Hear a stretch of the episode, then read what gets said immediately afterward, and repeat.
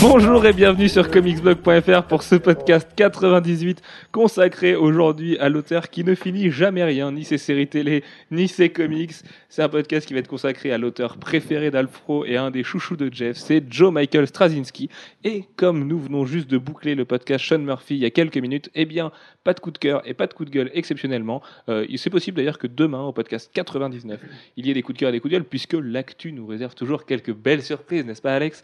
Euh, D'ailleurs, en parlant d'Alex, on va passer à l'autre Alex, Alfro. Est-ce que tu peux nous faire un petit peu la bio de ce monsieur au nom euh, super dur à écrire parce que cette inversion du Y et du I, c'est juste l'enfer quand tu écris un article Il y a aussi le CZ. Oui, bah, un bon nom d'immigrés, hein? Voilà. Euh, Alors, je ne cautionne pas ces blagues. Ce qu'il vient de dire n'engage que lui. Euh, vous le détestez. Non, mais aux. États-unis, il n'y a que des immigrés. Hein. Il- C'est une Oui, terre façon, vierge à l'origine. voilà, techniquement, euh, non, dis, oui, dis pas ça, Rato Canecon, euh, ou, euh, enfin, moi, je- ah, je sais plus, enfin, Connor d'Assassin's Creed. Bref, allez, Alfro, la bio de Joe Michael. alors, Joe Michael, euh, JMS, il est, euh, il est né en 1954, le 17 juillet pour être précis, dans le New Jersey. Oh là, oh, wow.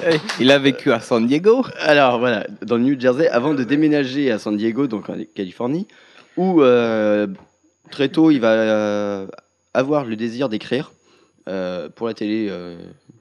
en fait, voilà, d'abord pour la télé, mais il a toujours eu des velléités à être auteur de romans. C'est, il va faire des études dans ce sens-là d'ailleurs. Et euh, il va ce qui va surtout lui mettre, euh, qui l'introduire dans le milieu, c'est qu'il va être euh, animateur, euh, présentateur d'une émission radio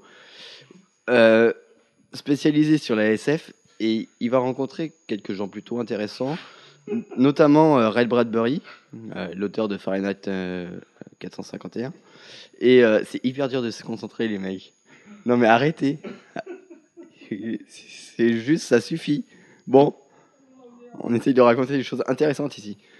Donc voilà, il va rencontrer Ray Bradbury et euh, Bon, il va pas faire que ça. et euh, il va surtout rencontrer euh, Neil Gaiman, euh, qui va devenir euh, un ami proche par la suite et euh, qui reviendra euh, de nombreuses fois dans, au cours de sa carrière. Neil Gaiman qui a été décoré par la ville de Nantes, par monsieur Patrick Rimbert, le charmeur de notre ville, et qui s'est fait offrir un tableau nul à chier. Je pense que personne en veut, mais même chez Maison du Monde, ils n'ont pas des trucs aussi moches. C'est, c'est- voilà, c'était juste un moment gênant, c'était le, le frisson de la honte de la remise des prix la semaine dernière où j'ai trouvé Neil très très patient devant les discours. Euh, D'ailleurs, il ne devait pas biter grand-chose à ce qui lui était raconté euh, du maire et des organisateurs de la convention. Voilà, Alfred, reprends tes esprits. Mais tu m'as passé beaucoup trop tôt le micro.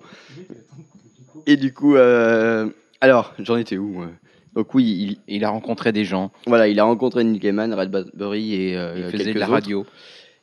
Et il va commencer euh, à travailler pour, le, pour la télévision sur euh, des séries un petit peu. euh, Pas du tout de science-fiction, hein, Voilà. arabesque en particulier. Voilà. euh, la en- quatrième non, dimension. Il va d'abord faire d'autres euh, sé- séries policières un petit peu nulles, puis il va reprendre Arabesque. Et alors, très étonnamment, euh, Arabesque était euh, complètement dans les choux.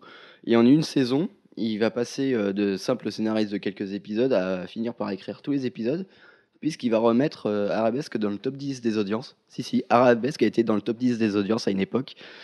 Mais c'était euh, pas si mal. Hein. Il y avait 15 séries diffusées, mais euh, Mais bon. 15 saisons 15 séries. Ah, d'accord, ok, j'ai compris. Ironie. Non mais, ironie. non, non, mais à l'époque, c'était incroyable. Et euh, voilà, donc Arabesque euh, est repassé dans le top 10 grâce à lui, ce qui va lui permettre euh, d'être remarqué par euh, d'autres producteurs, notamment euh, ceux euh, qui produisent Au-delà du réel.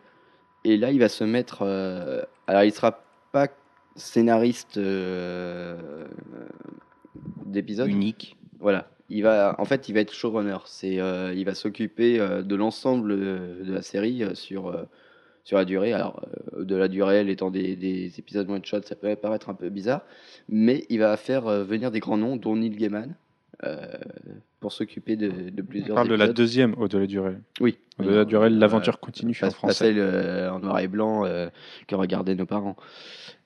Euh, voilà, et du coup, il va, il va s'occuper de ça. Il, là encore, il va réussir à, la, à la remettre sur le devant de la scène, puisque c'était encore une série sur le déclin. Et euh, il va, euh, il va euh, amener Red Bradbury à écrire un truc euh, pour la télévision, ce qui est assez, incroy- assez incroyable. Et Ray Bradbury, qui est l'auteur de Fahrenheit. euh, 451, 451. ce que j'avais précisé pendant que vous vous mariez comme des vaches. Désolé. Voilà. Comme des vaches. Et euh, alors, entre-temps, il, il commence un peu euh, à écrire à droite à gauche, euh, des romans, des nouvelles, et il va avoir envie de créer un truc de lui-même.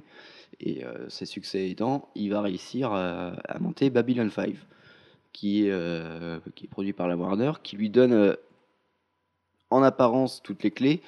Et sur les premières saisons, c'est pas vraiment toutes les clés qu'il a, puisque on lui explique que c'est Bah, en fait, il savait pas s'il allait être conduit Voilà. la saison d'après.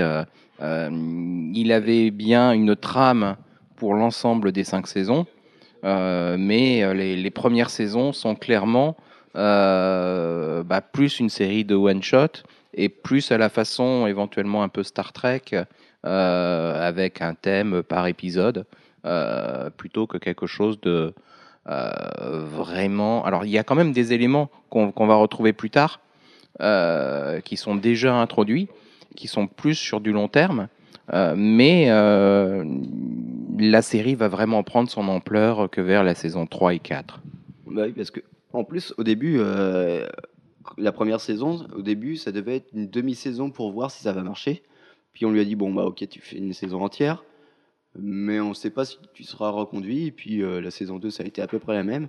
Du coup, euh, il a fallu qu'il vraiment qu'il réfléchisse euh, à un moyen d'intéresser les gens, mais sur le court terme, alors qu'il avait quelque chose de prévu sur le très long terme. Euh, au final, il va réussir à faire cinq saisons, euh, sachant que euh, il faut s'en- qu'il y ait les deux premières euh, pour pouvoir pour pouvoir apprécier la série en pleine mesure, sachant que il va écrire à peu près à 4 5 la série et que le reste sera écrit par quelques personnes, dont Neil Gaiman aussi. Surtout sur la dernière saison, la cinquième. Voilà. Et qui a un final d'anthologie. Et du coup, euh, ça va être pas mal un succès. Il va essayer de faire un spin-off. Alors, il paraît qu'il. Bah, en fait, euh, la série Babylon 5 en tant que telle, avec ses, différents personnages, était close, finie, euh, et il voulait passer à autre chose et explorer le reste de l'univers et puis d'autres possibilités. Et pour ça, il s'est créé un spin-off qui est dans le même univers, mais qui n'est pas forcément lié euh, à- directement au personnage de la première saison, euh, des premières saisons, euh, qui est... ah mince, je me souviens plus du nom. L'ultime croisade, 2267, l'ultime croisade, qui malheureusement ne va n'avoir qu'une saison, enfin même pas avoir une saison complète puisque ça va s'interrompre en cours de route. Bah oui, parce que c'est pile poil la période où toutes les séries de SF vont s'arrêter.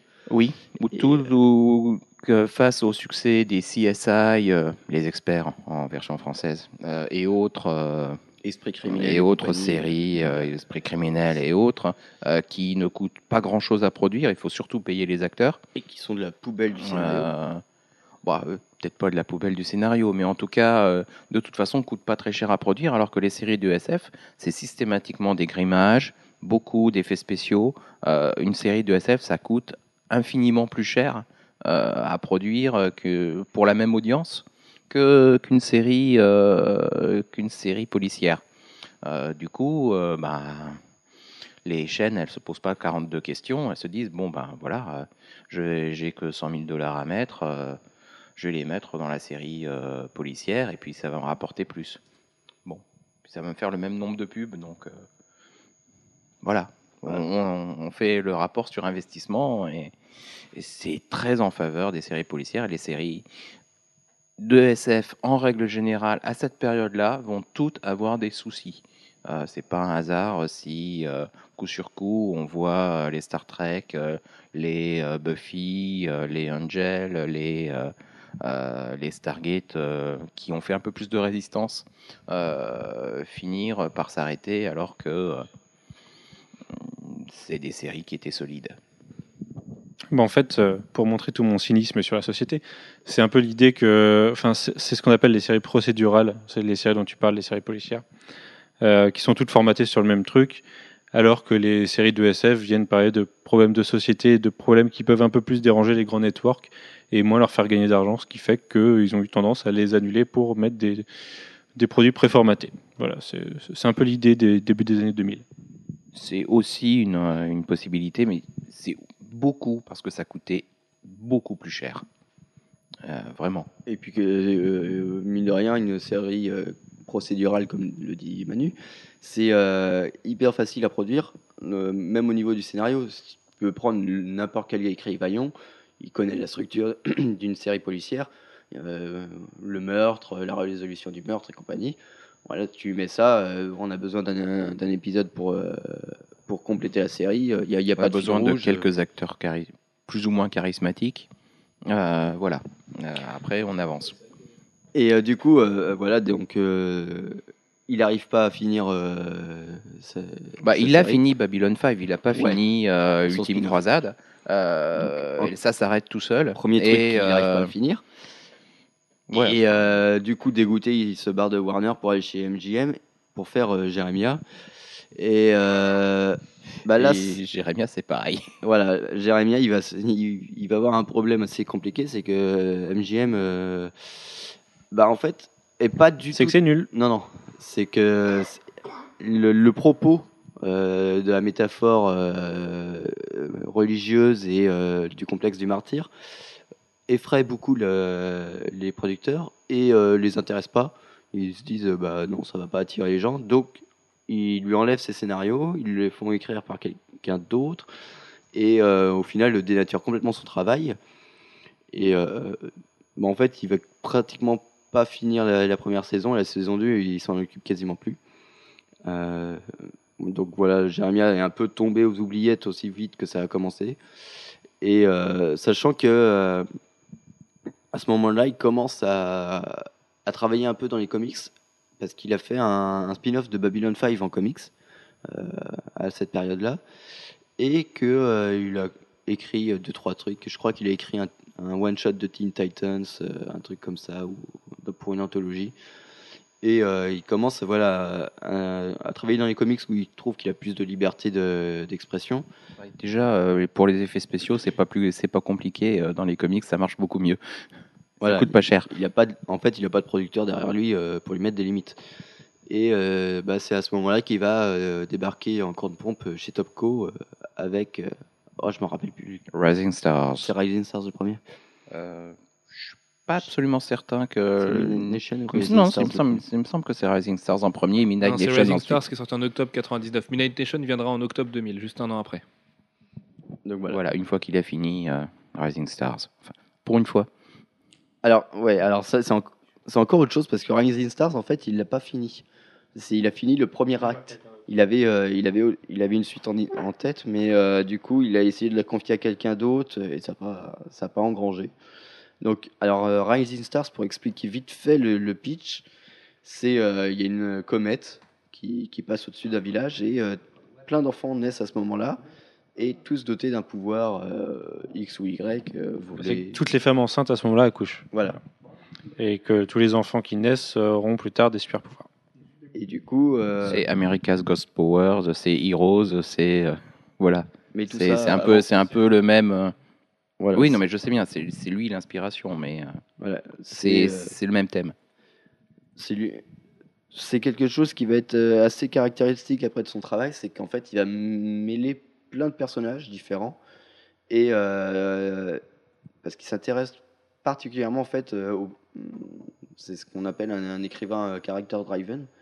C'est quelque chose, il, il fait avancer le récit grâce euh, à ces personnages, euh, l'exploration de leur psyché et, euh, de leurs envies et, de ce que, enfin, comment dire, de, de ce qu'ils, de leur but aussi et de comment ils vont interagir les uns avec les autres. Et là, il va faire quelque chose d'assez complexe et comment dire. À l'instar de Mark Waid, c'est un mec qui a des grands thèmes, Straczynski. Quand tu lis, tu sais tu sais que tu vas un peu toujours lire la même chose finalement, même si le gars est, infiniment intelligent et passionnant et qui trouve plein d'idées, euh, même s'il trouve jamais la fin. Et tu, tu vois, comme tu, tu parlais du complexe du martyr tout à l'heure, c'est vraiment quelque chose qui le caractérise. C'est quelque chose que tu vas retrouver dans Supreme Power, par exemple, derrière, plus tard, qui est jamais. Tu peux le voir comme un ressuscité de Superman, mais il y a aussi vraiment cette idée de complexe du martyr, du, du héros alpha, de tout ça. Et, euh, et Racing Star, c'est la même Mais chose. en fait. aussi de l'event qui a créé euh, Voilà. des êtres avec des pouvoirs. hein. Euh, pareil, sauf que là, c'est un alien qui arrive sur Terre. Mais ce qui est marrant, c'est que je trouve qu'il s'inspire vachement de la, culture euh, populaire euh, old school. Tu vois, juste le côté event et le côté apparition et le côté il se passe quelque chose. C'est tout bête, hein, mais l'apparition des pouvoirs, ça vient souvent de trucs nucléaires et tout ça. Straczynski va utiliser aussi cette idée-là. Et euh, là où Mark Wade, lui, reste dans le côté old school de la chose, Straczynski s'interroge vachement et il essaye d'apporter des choses. Et puis en tant qu'Américain, à l'instar de Sean Murphy tout à l'heure, il réfléchit aussi beaucoup sur la religion. Il est athée et c'est quelque chose qui le passionne. Euh, enfin, moi, je le trouve plus intéressant que Mark Wade, même si c'est difficilement comparable, parce qu'il va plus loin dans ses idées, je trouve. Bah c'est quelque chose qui est assez euh, particulier chez lui. C'est un, un agnostique euh, convaincu. Et pourtant, il réfléchit vachement sur la religion, alors catholique, parce que c'est ça qu'il connaît. Mais sur, sur la place de, de la religion, c'est, il, explore beaucoup aussi. euh, enfin, il réinterprète la Bible. il- c'est quelque chose qui, qui le tourmente un peu. C'est euh, comment euh, une personne, euh, en tant que qu'icône et euh, que euh, comment j'arrive pas à trouver euh, qu'Avatar euh, peut inspirer euh, d'autres gens en prenant euh, en prenant le mal du monde sur lui. C'est euh, en fait euh, voilà euh, comment une seule personne peut se sacrifier à la place de tout le monde et mais tout ça en étant voilà en, ayant le regard extérieur de l'athée et c'est quelque chose qui va revenir assez régulièrement dans, son travail, déjà par, chez Garibaldi dans Babylon 5, euh, Jeremiah, euh, il aurait bien voulu, mais il n'est pas ici, mais dans Rising Stars, il y a un de ces personnages qui est comme ça. Euh, Spider-Man, ça va être le fil conducteur euh, de, de Spider-Man. Et euh, peu ou prou, on retrouve ça en fait à, peu près partout. Thor, c'est complètement ça. Thor, c'est vraiment l'expiatoire. c'est le, hé- le héros qui, qui a pris toutes les fautes sur lui et qui, qui va tenter de, de redonner à Asgard son brillant d'antan en quelque part en se sacrifiant pour les autres. Euh, S'il laisse le trône à Balder, euh, c'est pas pour rien. Donc voilà, c'est euh, quelque chose qu'on va retrouver, comment dire, comme un fil rouge, quoi. Alors, j'en étais où? Oui, j'étais chez Topco. Et du coup, Rising Stars euh, va pas vraiment se finir. il y aura une série de one-shot qui devait engranger quelque chose d'autre. Ouais, il a confié ça à d'autres Mm. personnes et il y a eu des mini-séries, il y a eu des one-shots. euh, Mais euh, voilà. c'est un peu comme quand il laisse euh, d'autres personnes sur, sur des séries télé qu'il a pu faire avant. C'est plus lui. Voilà. Ça part de choses qui lui appartiennent, mais ça devient diffus et puis bah, de toute façon après ça l'intéresse plus, il est passé à autre chose. Il a eu une autre idée, de nouveaux, de nouveaux projets. Et là, Et, l'autre euh, idée, c'était euh, Midnight Nation. Alors, Midnight Nation. Pa- Pardon? Oui, Midnight Nation, qui est paru euh, chez Semic en France, n'est-ce pas? Euh, ben, enfin, Moi, j'adore Midnight Nation pour la raison bête que c'est dessiné par Gary Frank et que c'est un de mes dessinateurs préférés. Donc voilà. Euh, alors, je suis pas sûr de moi, mais il y a eu une histoire finie. Ça s'est fini, Midnight Nation, il me semble, qu'il y a eu les 12 épisodes, euh, que le dernier a mis un peu de temps à apparaître, je crois. Ça, a dû mettre 3 ans à apparaître, Midnight Nation. Mais euh, 2000-2002 Ok, merci Manu. Euh, que dire sur Midnight Nation? Euh, bah, C'est pas ce que je préfère de Straczynski, donc en même temps, je- c'est difficile d'en parler avec euh, beaucoup d'amour. Moi, je préfère largement ce qu'il a fait sur Spider-Man et sur Thor, mais c'est parce que en, en Creator je trouve que Straczynski, c'est pas génial. Euh, je t'ai laissé parler de Rising Star parce que je suis pas fan non plus, euh, même si ça explore des thèmes qui m'intéressent. Euh, là, ça se passe à Los Angeles, dans la police. On voit que c'est une ville qu'il connaît. D'ailleurs, il habite à Los Angeles aujourd'hui, c'est ce que nous dit euh, Wikipédia. Et puis, euh, il y a tout un côté christique, enfin, mythologie chrétienne. Euh, en plus, j'en parle, ça fait super longtemps que je ne l'ai pas lu. Euh, je me souviens qu'il y avait, euh, il y avait un Lucifer, enfin, il y avait des, des trucs comme ça. Donc, autant c'était intéressant, Autant, bah, ouais, j'en ai pas un souvenir. Tu l'avais lu, Jeff, Midnight Nation ou pas? Non, c'est celui-là que pas lu, fait- non, Straczynski. Il y a deux trucs de Straczynski que j'ai pas lu, c'est Rising Stars et Midnight Nation. Donc, euh, Alors attends, bouge pas, parce que je. Mais si, pense- si, mais il y a une histoire de euh, d'univers sous la férule de, de Lucifer, effectivement, mais à part ça, je peux pas, je peux pas en parler. Bah, ce qui est intéressant, c'est ça. Après, son point de vue aussi sur tous les marginaux. Euh, tu sais, tout ce qui était punk, euh, bah, les punks à chien, justement, on en parlait tout à l'heure avec, euh, avec Sean Murphy. Il s'intéresse vachement à ça, à, à l'autorité divine, enfin, les trucs, euh, les trucs un peu, un peu bêtes et méchants, tu vois. Enfin, en fait, ce qui m'a déplu, moi, à l'époque Dominate Nation, c'est que c'était vachement, comment dire, des magos. Et euh, du coup, je trouvais ça un peu facile. C'était un peu euh, ce que j'aime pas dans Supernatural aussi, tu vois. C'est un peu, fa- tu prends des grands thèmes, mais tu les simplifies à mort, et puis tu fais un truc un peu des magos, donc ça donne euh, une espèce de Critique pas Supernatural si t'as pas tout vu. mais non, du coup, j'ai pas tout vu, mais parce que si c'est pas bien, je vais pas regarder jusqu'à la fin, je vais pas me faire violence. Ça, ça, ça prend. Non, mais je sais que vous adorez Supernatural et j'adore les gens qui adorent Supernatural. Après, je vous adore. C'était beau. hein. Non, mais ouais, en fait, il y avait- il y avait des grands thèmes et tout, mais vraiment, moi, je le retiens que pour le dessin de Gary Frank, euh, à tel point que je crois que j'ai jamais lu la fin de Midnight Nation. J'ai dû m'arrêter au 10, tu vois, alors qu'il y en a 12.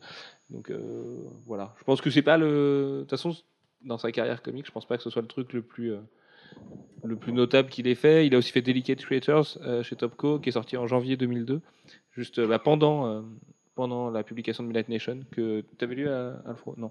C'est un truc que je sais que c'est très dur à trouver. J'avais voulu me procurer à une époque où j'étais complétiste de Stras et j'avais pas réussi à trouver le TP à un prix euh, abordable, donc j'avais complètement abandonné ma quête. Et non, moi, ce qui m'intéresse surtout chez, euh, chez, chez c'est ce qu'il a fait chez Marvel sur Amazing Spider-Man quand il arrive au numéro 471 jusqu'au numéro 445, euh, qui va se finir en 2007 euh, avec quelque chose. C'est pas possible 545. Ah oui, forcément que c'est pas possible. Si, si j'ai dit ce que je crois que j'ai dit, c'est pas possible. Donc j'ai dit. Non, mais en, même temps, excusez-moi, j'ai les buts de Zlatan sous les yeux en même temps, mais je peux pas me concentrer partout. Euh, mais ce but, mais c'est hallucinant. Euh, et donc, ouais, sur, sur Spider-Man, ce qui est intéressant, c'est qu'il va complètement moderniser le personnage. On va avoir un Peter Parker qui est prof, euh, qui a beaucoup plus sa place dans les Vengeurs et qui arrête de se poser des questions sur est-ce que euh, je suis bien dans les Vengeurs parce que j'ai pas trop de pouvoir, je suis pas très très fort. Moi, je me suis juste fait morte par une araignée, je suis pas dieu du tonnerre et machin. Et vraiment, je trouve ça passionnant. Euh, il a inventé l'histoire du puis, totem euh, de l'araignée, la le totem, euh, mythologie. The One, euh, c'est on change complètement euh, la perspective sur Spider-Man. C'est d'ailleurs peut-être, c'est même certainement la, la principale raison de son éviction euh, de, de la série, euh, c'est que euh, c'est plus un accident, un gars qui se fait euh, piquer par une araignée. euh, c'est un gars qui est destiné à ça et l'araignée n'est ne- n'est même pas l'élément déclencheur. Euh, c'est juste euh, un, transfert. euh, Si, en, en Euh, l'occurrence, c'est l'élément déclencheur. C'est l'élément qui déclencheur, mais de quelque que chose qui, qui, qui est déjà en Oui, arrière-plan. qui est intérieur. qui est euh, intérieur, ouais. qui, est, qui est déjà intérieur. De toute façon, il était destiné à ça. C'est peu importe. et par derrière, il y a, il y a un être supérieur. Voilà, l'esprit de l'araignée, Il va, mettre, euh. il va mettre toute l'idée de destin d'araignée et de porteur du costume, et on va découvrir qu'il y en a eu d'autres, et qu'il y en aura d'autres, et qu'en fait, Peter Parker, même s'il est un espèce d'élu dans une période X ou Y, en fait, finalement, il est que. euh, il est l'avatar Voilà, actuel avatar. de l'esprit de l'araignée. euh, voilà. Bon. Il y, a, il y a deux choses à noter, enfin il y en a plus, hein, en vrai, à noter sur ce qu'il a fait sur Spider-Man. Le premier, c'est que c'est lui qui a vécu le 11 septembre euh, en tant que scénariste de Spider-Man, qui est le héros le plus new-yorkais de l'histoire des comics. Et euh, on se souvient d'un numéro dessiné en une nuit par John Romita Jr., avec une couverture toute noire qui a été faite euh, bah, le surlendemain, je crois, le- qui a été fait dans la nuit du 12 au 13, il me semble, par John Romita Jr., et qui était super bien écrit, qui était super juste, où, euh, où Stras saisit vraiment euh, Enfin, la, transition de l'Amérique entre l'avant en septembre et l'après en septembre, c'est super beau, c'est hyper touchant, ça met pas mal en plus en avant les pompiers de New York. Et en plus, Romita Junior dessinait en une nuit mieux qu'il dessine aujourd'hui, ce qui est quand même un comble. Et euh, la deuxième chose à retenir, moi, Calfro, t'avais quelque chose à dire là-dessus? Bah, moi, ce qui, ce qui m'avait frappé dans cet épisode, c'était le recul qu'il avait, qu'il avait en écrivant ça, alors que ça venait juste de se produire. C'est-à-dire qu'à un moment où tous les, médias, tous les médias et toutes les personnes étaient complètement folles et euh, dans l'hystérie de, de la chose, lui avait réussi à avoir le recul pour euh, analyser un petit peu froidement la, la situation et euh, avec émotion c'est- forcément, mais, euh, mais aussi euh, sans, euh, sans tomber dans, dans les travers. euh, Oui, du- ça stigmatisait rien du tout. Voilà. C'était- assez intelligent. Et euh, c'était vraiment balèze. Et la deuxième chose à retenir, c'est que Straczynski, ça a beau être un génie du scénario, et moi, Dieu sait que j'adore ce mec, peut-être un petit peu moins que toi, parce que je pense que c'est pas possible de l'aimer autant que toi. Euh, ce mec a un ego qui est surdimensionné. On l'a la dernière manifestation de ça, euh, voilà, là, il en a fait une belle apparemment il y a quelques jours quand on, lui- quand on a osé lui dire que Superman Earth One volume 2 n'était pas terrible, ce qui est vrai. Euh, apparemment, ça lui a pas plu. Il a expliqué en quoi lui était meilleur que les autres. Et euh, sinon, il y avait son C'est pas qu'il est pas terrible, c'est qu'il n'y a rien à en retenir de Superman. Oui, puis surtout, voilà, bah, pour un titre, un roman graphique euh, qui est un hardcover comme ça, qui sort deux ans après l'autre, où on se dit qu'il a eu le temps de le préparer, qui a été teasé et machin, euh, au-delà du fait que c'est pas très beau et que Shane Davis est moins bon que dans le premier volume, ça raconte pas grand-chose. quoi. Ça, Avec les New 52 en plus qui sont passés par là, bah, ça perd encore plus de sa dimension euh, de modernisation du personnage. Et Bah, franchement, D'autant plus qu'il y a un certain nombre d'éléments du Superman Earth One de Straczynski qui ont été repris dans le Superman euh, de, de l'univers New 52 et à tel point et que c'est un qui ont détail, été mais mieux, mi- plus développés du coup. le Superman contre. de Straczynski, c'est le seul qui porte encore le slip. Tu vois, c'est tout con, mais pour un Superman qui était censé être la version ultimate de Superman, c'est celui-là qui se retrouve avec le slip par-dessus le- ses collants. Bon, bref, c'est un détail. Euh, donc, ouais, donc l'histoire avec Marvel, c'est que Straczynski, euh, 2007, euh, après avoir repris Thor en plus, donc il est vraiment au début de son, de son run sur Thor, Ouais, il est en il y a peut-être le Supreme Power aussi. tout révolutionner. Non, non, mais pour finir sur Spider-Man. Euh, il a une réunion éditoriale avec Monsieur Quesada, et puis il lui explique qu'il a des grandes choses sur Spider-Man. Les ventes vont très bien. Euh, John Romita Jr. est au top, lui est au top, John, Joe Quesada est très content. Un certain Civil War est passé par là. Lui, il deal très bien avec toutes les, tous les remous de Civil War. Il offre une vraie belle dimension au personnage. Et euh, en plus, les lecteurs se sentent grandir avec Spider-Man. Enfin, il y avait vraiment un truc super cool dans la série. Et en réunion éditoriale avec Quesada, il va le voir un matin, il était peut-être mal luné, puis il lui fait Écoute, Joe, euh, après le 545, on arrête Spider-Man. Voilà, il y a on, mois de on finit, et tu m'arrêtes Spider-Man. Il lui dit en plus clairement Ça se trouve, tu peux l'arrêter un an, deux ans, euh, trois ans, six mois, je m'en fous, je veux qu'on l'arrête et qu'on retienne qu'on a arrêté Spider-Man après la fin d'un arc qui finit pas bien et que les comics, ça peut aussi être ça. Et ce qui va se passer, c'est que Quesada, bien conscient que Spider-Man, c'est une licence qui pèse des milliards de dollars et qu'au-delà de Batman, c'est quand même la- le, héros de comics qui vend le plus dans le monde, euh, c'est juste impossible. Euh, quand on est un peu terre à terre, c'est impossible. Ça aurait été beau d'arrêter Spider-Man, mais c'est juste impossible. Et d'ailleurs, peut-être qu'on le vivra là en décembre 2012 avec euh, la relance de Superior Spider-Man derrière. Et en fait, Quesada va rajouter les fameuses pages à la fin de One More Day qui vont déboucher sur Brand New Day, qui est peut-être le truc le plus décrié où Spider-Man euh, ne sera plus marié avec Mary Jane, va redevenir jeune, va avoir des galères de thunes, va revivre ses aventures euh, de l'époque Stanley. gros, mais, euh, revenir à des euh, basics de, Voilà, de Spider-Man. le statu quo qui est un petit peu ennuyeux quand on est passé après tous les, tous les, les- les coups de génie qu'a fait Straczynski. Et Straczynski va claquer la porte à cause de ça et lui dire écoute, euh, je suis meilleur que les trois quarts des scénaristes, je sais que je peux vendre, je sais que c'est moi qui fais vendre, c'est pas Spider-Man qui vend aujourd'hui du papier, c'est moi sur Spider-Man. Euh, tu me fais chier, je me cachais d'ici. Euh, ce qui fait que du coup, son tort non plus. Donc Spider-Man, on peut considérer que c'est à peu près fini, au-delà du fait que Joe Quesada lui ait fait un, lui ait fait un, un plan de travers.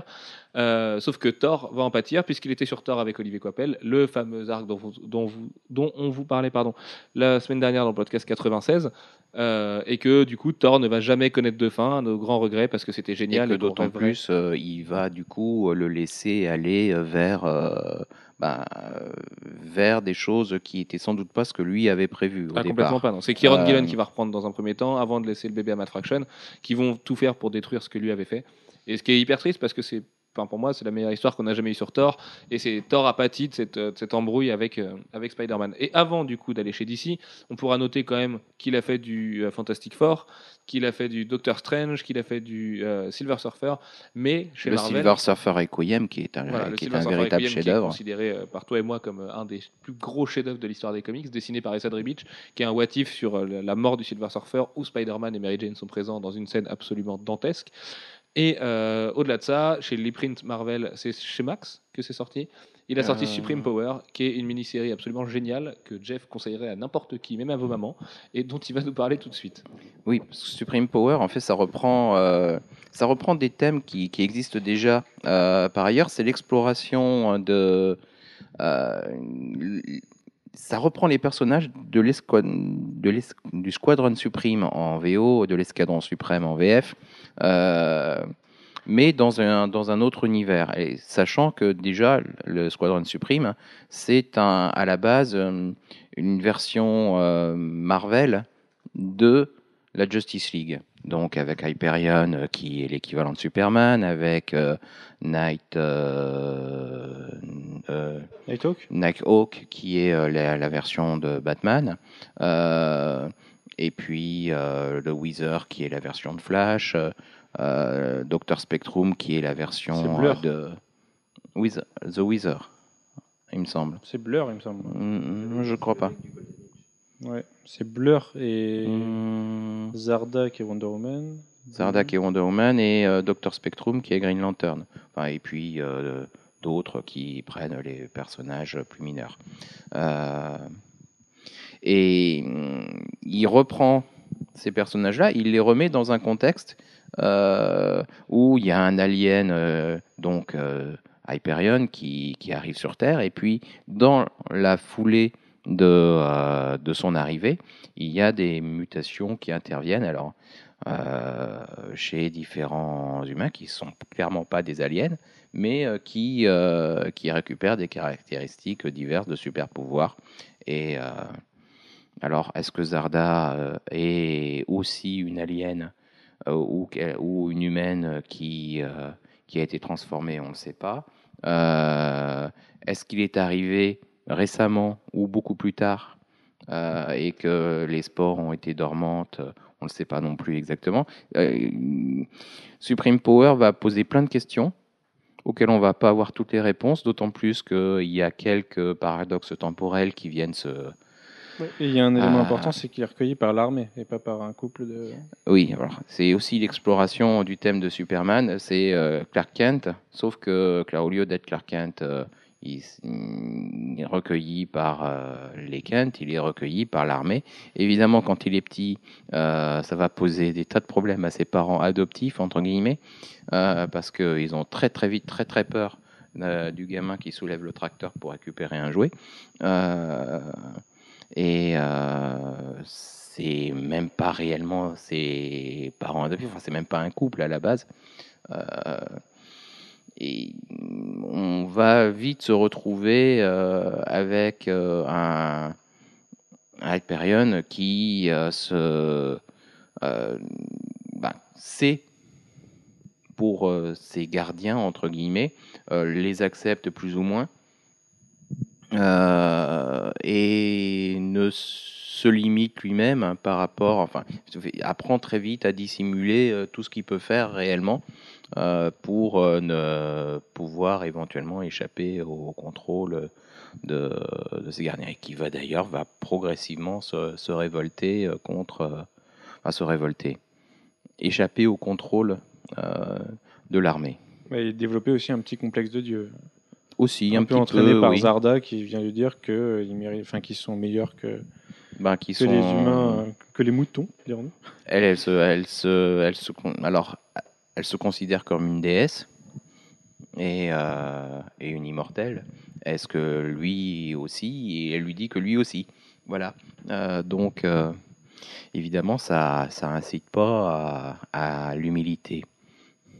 Surtout quand on a les pouvoirs, euh, l'équivalent des pouvoirs de Superman, et qu'on n'hésite pas forcément à s'en servir autant que lui. Alors la série, il y a quelques, il y a quelques bons thèmes qui sont développés euh, dans la série. Et, parfois des thèmes d'a- d'actualité, on les a vus intervenir au Darfour, par exemple. Alors pas comme on, aurait l'habitude de voir intervenir les, super-héros Marvel.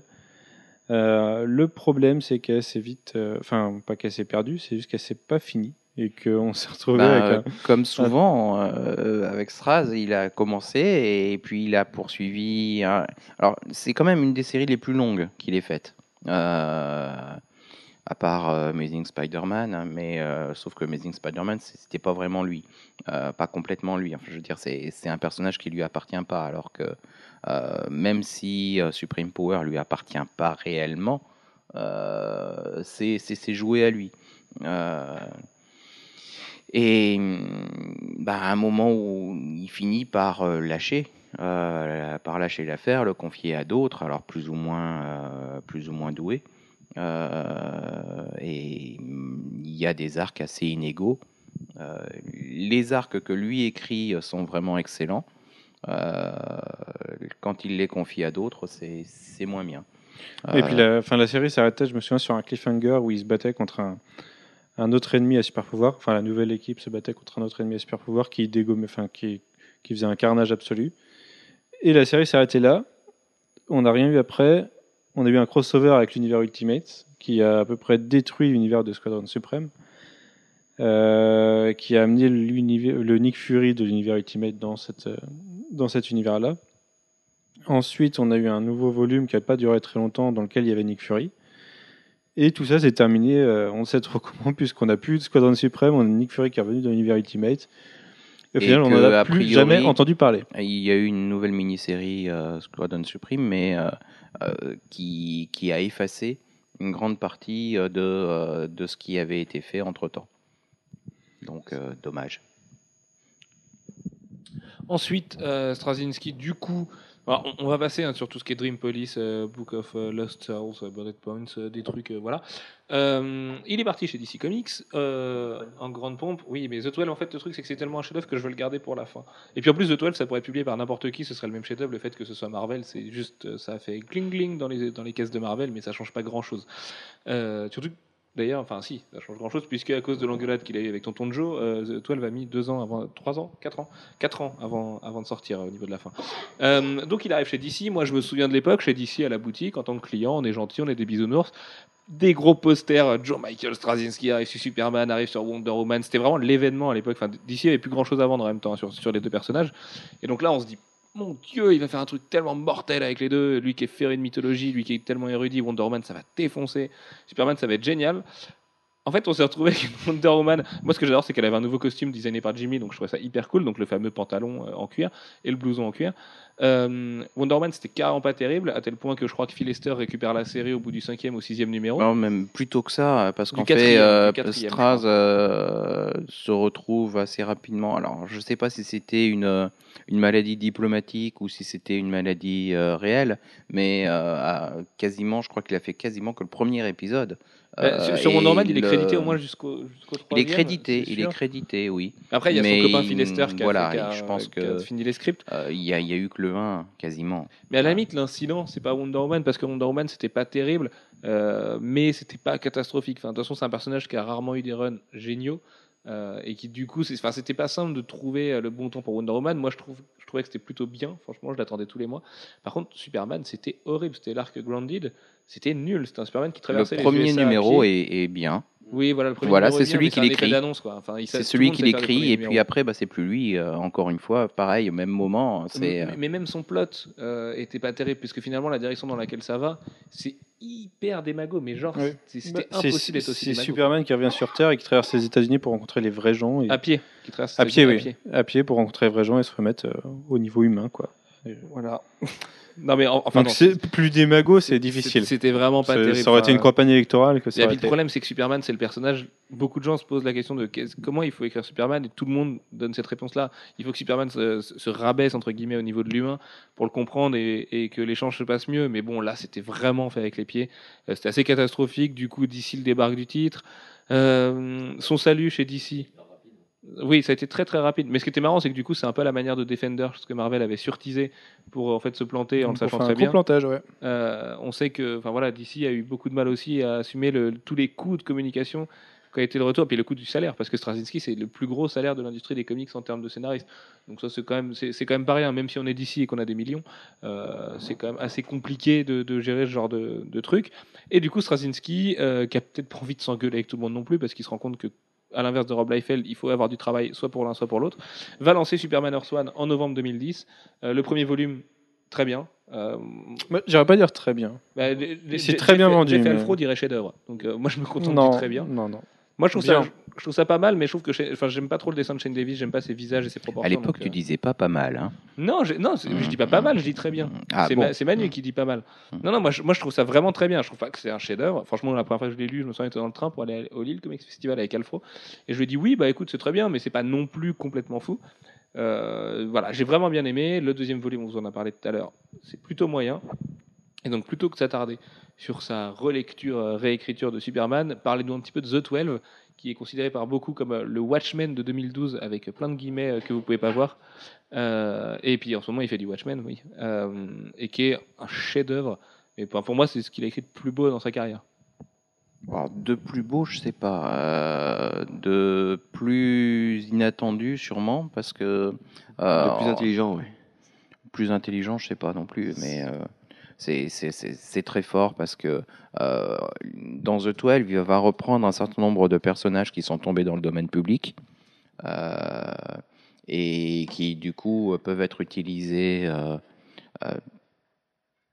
dans l'environnement Marvel, mais bon, on n'y est pas trop non plus. C'est pas, pas, pas hyper clair que qu'on y est.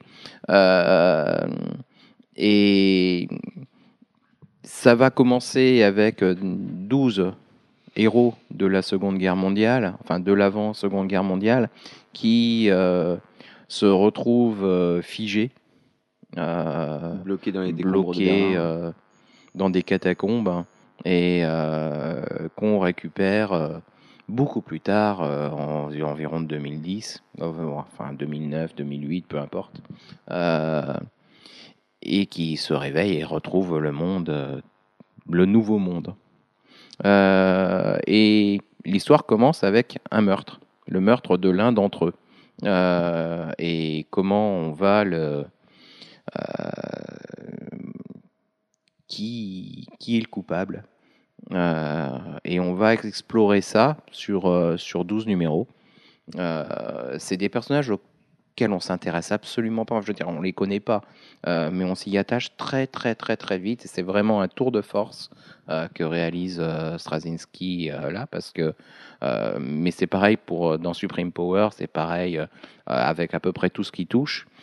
Quand il n'est pas sur des personnages déjà connus, il est vraiment très très fort pour rendre les personnages attachants.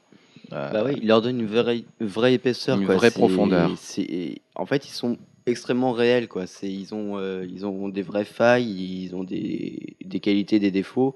C'est c'est pas, c'est c'est pas des personnages euh, types. quoi. C'est pas, c'est pas le- l'espèce de, de cliché. euh, alors lui, c'est le méchant, mais bon, il est pas si méchant que ça. C'est c'est plus profond que ça. C'est s'il fait quelque chose dans un sens, euh, c'est parce que euh, il a des motivations. euh, il a aussi peut-être une faiblesse. Et The 12, c'est ça. C'est en plus ils ont tous des problèmes. ils, ils sont tous foutus bizarrement dans, cette équipe. S'ils ont une entre une qui a des problèmes avec Satan, qu'elle n'arrive pas à gérer, l'autre qui se dé- découvre pas si humain que ça. Et d'autres qui sont beaucoup trop humains en fait euh, qui voilà euh, enfin euh, moi celui qui m'avait particulièrement touché c'était celui qui avait tout fait pour renier ses, ses origines juives et qui qui du coup quand il revient bah, c'est sa famille qui le renie lui parce que voilà il, il s'est éloigné d'eux et avec le temps bah, voilà ils n'arrivent pas à se mettre à son niveau. Et voilà il, y a ce côté-là euh, où les personnages sont hyper réels et euh, il arrive euh, à faire une espèce de, de parallèle entre l'é- l'époque de là-bas et euh, notre époque actuelle. une époque où les choses étaient plus simples hein, Ouais. et par rapport à aujourd'hui où bah, tout est plus compliqué, tout est- les procédures sont beaucoup plus complexes. Je veux dire, à leur époque du Golden Age, euh, un justicier masqué, il prenait son pistolet, il descendait les vilains et puis euh, ça, ça en restait là. Il n'y avait pas d'enquête pour... euh, attention, hein, les, les, les criminels, c'est des gens comme les autres, il faut les protéger aussi. Et le justicier, on va l'envoyer en prison. Non, il n'en est pas question. Les choses étaient beaucoup plus simples dans les années 40, hein, Mais il- 30-40. moi, je trouve que le tour de force, justement, c'est de pas, de pas dire euh, c'était mieux avant. Parce Ah, mais c'était pas euh, mieux avant. Voilà, il met en- en- quand même euh, en exergue tout, toutes les améliorations qu'il y a eu. C'est bah oui. Il y a pas que ça, il y a moins de aussi, euh, ségrégation. il y a Tous les personnages ont leur histoire officielle au début. Et on s'aperçoit en grattant au fur et à mesure que ben, euh, les histoires, elles ont été un peu beaucoup enjolivées, euh, que euh, l'arrière-plan qu'on- qui est annoncé par chacun des personnages, ben, il n'est pas réel, ou, il est, ou il est bien enjolivé. Bref, on gratte, gratte, gratte, et ben, ce qu'on a sous le, sous, le, sous le vernis et pas forcément ce qu'on avait dessus. Euh, mais des fois, des fois, ce qu'on a sous le vernis est plus beau. Euh, D'autres fois, c'est beaucoup plus moche. Et puis euh, tout ça, il arrive à le, en plus à, à l'intégrer à une structure très Agatha Christienne, si on peut le dire comme ça. Oui, ou Donite, qui, mais qui, mais qui a tué En fait, c'est la même question que dans le début de Watchmen. Qui, qui a tué le comédien? Dans Watchmen Et là, c'est qui a tué euh, le. C'est comment déjà le, euh, le celui, euh, enfin le- les screamers. hein. Euh, ah mince. Ah, the, machin the Blue Flame. The Blue, the Blue, the Blue, Blue Flame, Blue Sword, Blue- Ouais, un truc bref, quelque chose comme ça.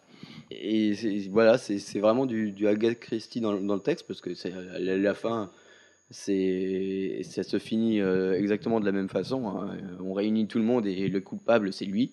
Et euh, voilà, je sais qui est le tueur, il est dans la pièce. Sauf qu'on va avoir un épisode de plus parce qu'en fait, c'était pas vraiment ça le, Voilà. le, le propos principal de la, de la, de la mini-série, de la série. Et voilà, et c'est hyper bien écrit. C'est euh, en fait à chaque page, il y, a- il y a un truc à apprendre. y a- il y a- on creuse tout le temps. C'est incroyable. En fait, ça fait que que 12 numéros. C'est ça que au final on, on- on finit par se dire. C'est il y a que 12 numéros et pourtant on prend une claque monumentale quoi. Parce que euh, on a on a exploré plein de choses. Il y avait des pistes partout et en plus il arrive à les boucler. Ce qui pour Straczynski, euh, c'est quand même. un tour de Oui, on, a- on, on a, on, on a pendant longtemps cru qu'on n'aurait pas la fin. Mais euh, bon, voilà, Mais on est-ce l'a que tu eu. peux nous parler justement de Jeff de cette tendance qu'il a Straczynski à, à jamais finir ses histoires? Bah, la tendance à jamais finir ces histoires, on l'a dans Babylon 5. Bon, alors même si ça se finit, on l'a dans. euh, c'est le seul cas, c'est The 12.